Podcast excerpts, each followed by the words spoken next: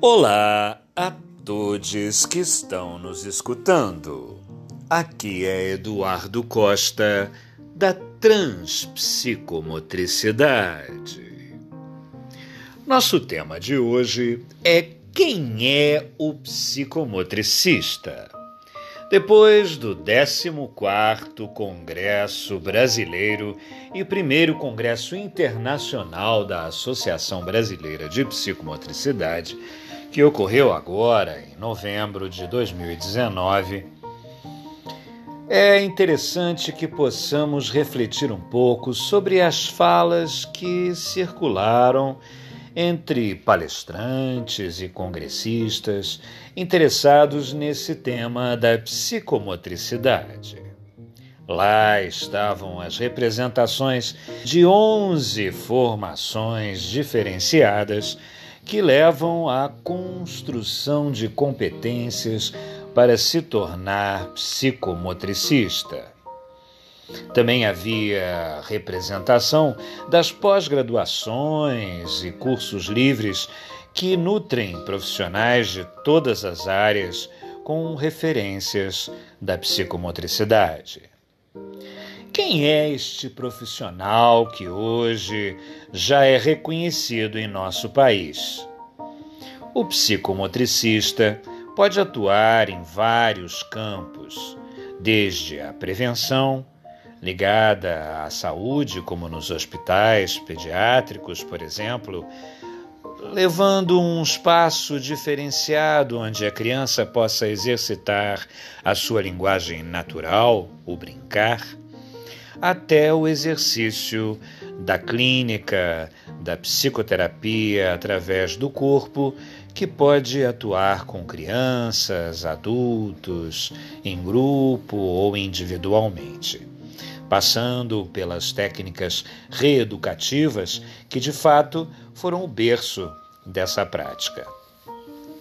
Hoje, o psicomotricista pode atuar desde o casal grávido até o idoso, Sim, acompanhando desde os aspectos do desenvolvimento, da espiral que não tem fim, ou que tem fim somente em nossa morte, até a possibilidade de ajuda efetiva em situações onde há desequilíbrios, conflitos, uh, situações de obstáculo para a vida e a felicidade do sujeito. O psicomotricista tem uma singularidade em relação aos outros profissionais da saúde mental. Ele utiliza o seu corpo como referência e principal instrumento. Sim, como é feito isso?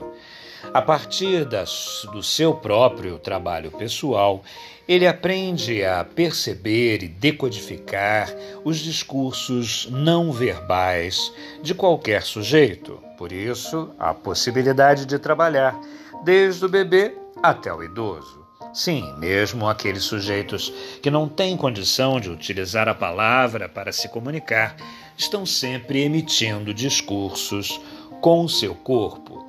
A postura, a gestualidade, o tônus, que é essa densidade muscular que se altera dependendo da nossa emoção, se estamos com raiva ou se estamos alegres e tranquilos, se estamos empurrando um piano ou se estamos segurando uma caneta, o tônus é muito revelador de nossas emoções, de nossos sentimentos.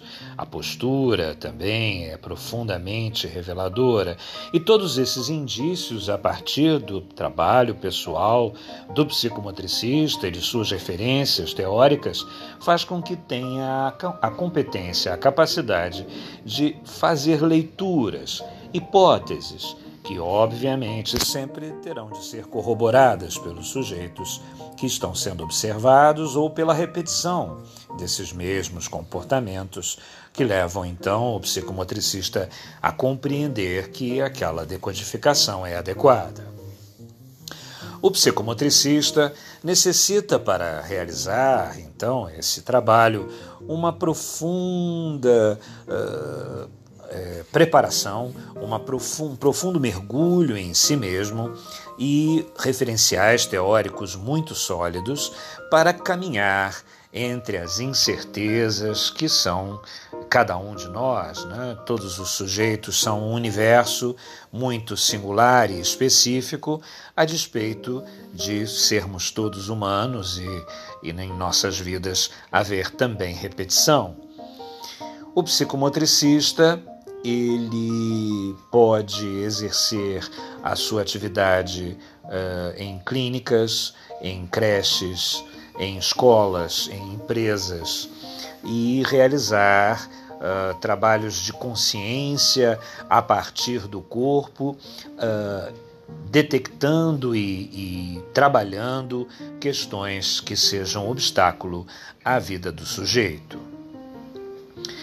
Nesse congresso, tivemos a presença de muitos profissionais de vários países, como Uruguai, Argentina, Portugal, Espanha, dentre outros. Sim, e todos temos em comum essa forma de compreensão do sujeito. O homem é o seu corpo e não o homem tem um corpo que funciona a partir de um comando central. O cérebro e o corpo se retroalimentam para que, em equilíbrio, o sujeito possa exercer a sua vida, as suas competências, as suas potências.